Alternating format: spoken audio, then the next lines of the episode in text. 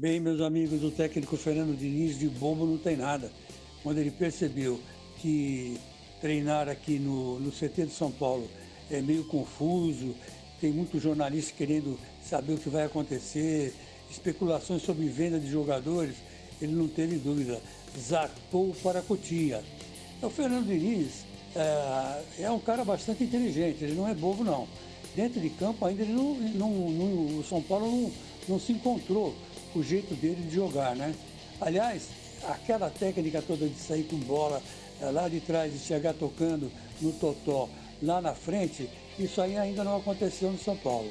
A resistência é grande. Vamos ver agora nesses 10 dias se dá para introduzir alguma coisa.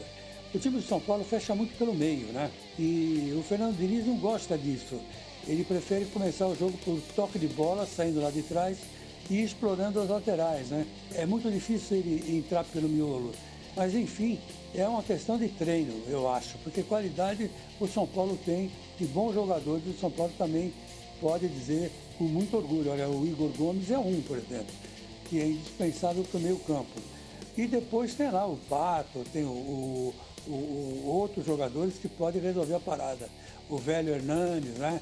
Esses caras todos têm que se coçar.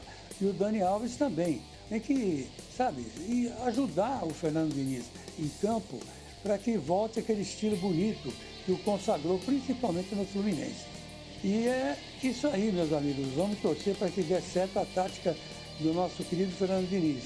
E eu tenho certeza que vai dar e tenho de tudo.